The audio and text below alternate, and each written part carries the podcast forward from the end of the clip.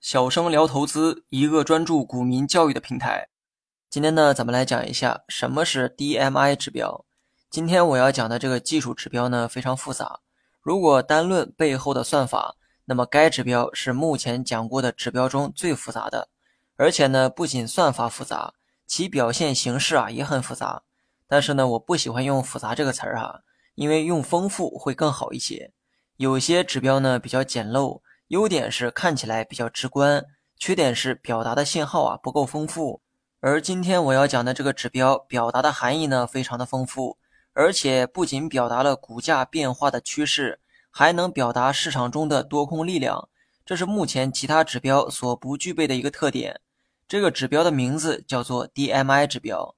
中文名字叫做动向指标或者是趋向指标，那么中文名字呢太复杂了哈，我们呢还是用 DMI 指标称呼它比较方便。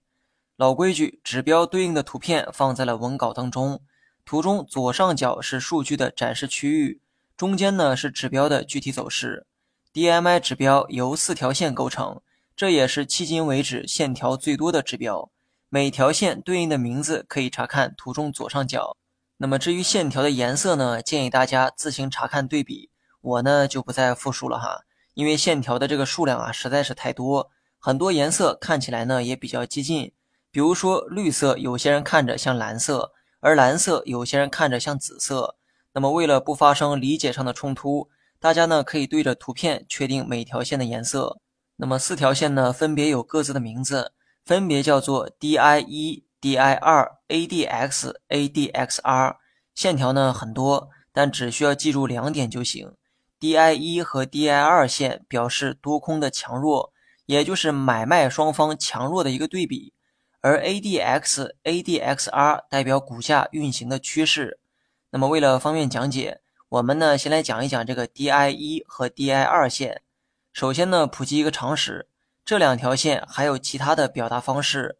有些软件会写成 PDI 和 MDI，有些呢会写成正 DI 和负 DI。那么写法呢可能会有所不同，但背后的这个道理啊都是一样的。就像吃了吗？全国各地都有不同的表达方式，但背后的意思啊都是一样的。DI 一和 DI 二线这两条线代表买卖双方的买卖意图，DI 一线代表买方的意图，DI 二线代表卖方的意图。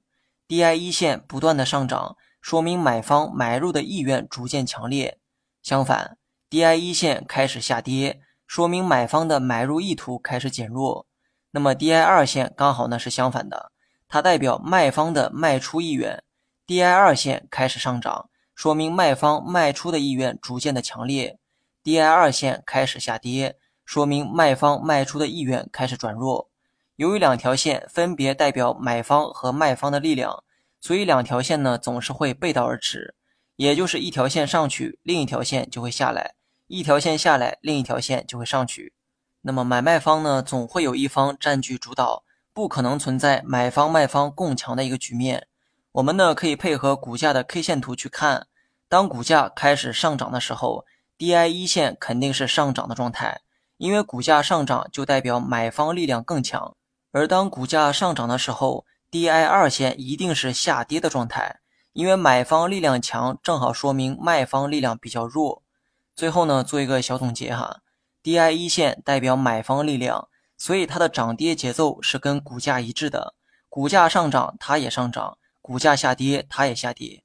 而 DI 二线代表卖方的力量，所以它的涨跌节奏跟股价刚好相反，也就是股价上涨它会下跌，股价下跌它反倒是会上涨。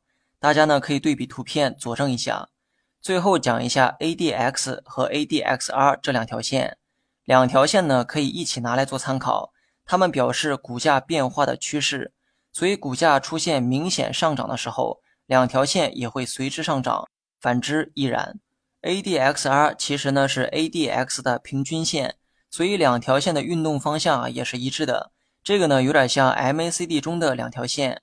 一条线是另一条线的平均线，所以两条线只是周期不太一样，但运动方向是相同的，也就是同涨同跌。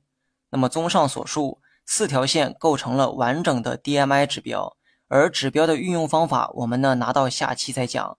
最后别忘了给节目点赞、评论六六六。